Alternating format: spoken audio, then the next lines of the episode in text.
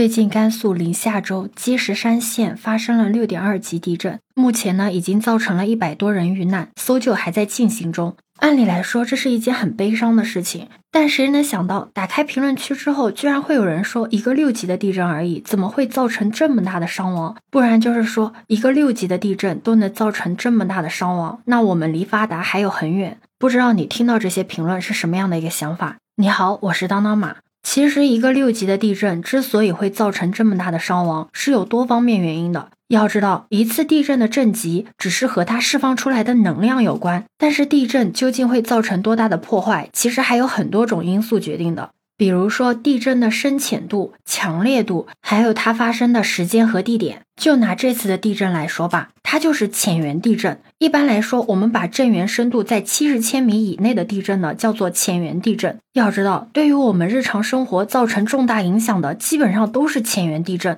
而这次的地震的震源深度只有十千米，是属于震源深度最浅的那类地震之一。如果你有仔细的查阅过中国地震网，你就会看到最近发生在六级以上的地震，震源深度又这么浅的，真的是少之又少，基本上都是在大海上或者是群岛上。不知道你还记不记得十月中旬阿富汗发生的六点四级地震？那次的震源深度就是十公里，而那次地震造成了两千人的死亡，数万人流离失所。当时联合国还专门出了个专题页面帮助阿富汗。其实你知道吗？地球上每时每刻都在地震，但是大多数的地震呢，要么是在海里，要么就是在无人生活的区域。不幸的是，甘肃的这次地震的震中区域呢，恰好是在有人居住的地方。事实上，我们在每一次描述地震的时候，都会用到震级，但是在说起地震对人的影响的时候，会用地震烈度这个概念。那对于我们普通人来说，地震后给出特定地点的烈度值，比给出震级更有意义。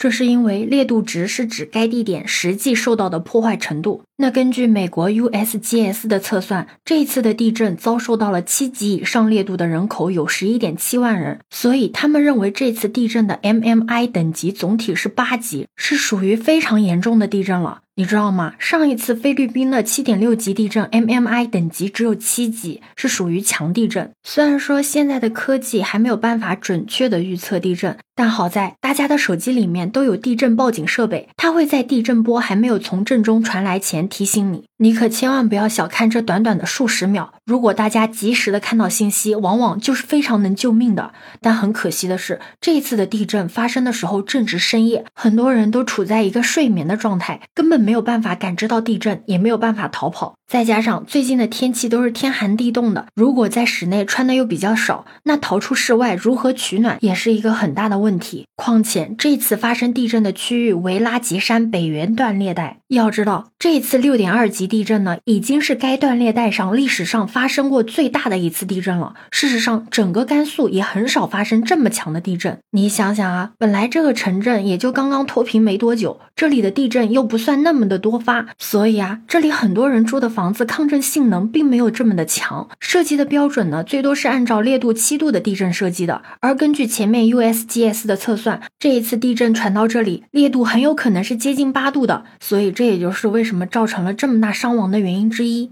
目前呢救援还在继续，在这里也只能祈祷逝者安息，生者平安。对此你有什么看法呢？可以把你的想法留在评论区哦。如果你喜欢我的话，也可以在我们常用的绿色软件搜索“当当马六幺六”就可以找到我哦。欢迎你的订阅、点赞、收藏、关注。这里是走马，我是当当马，拜拜。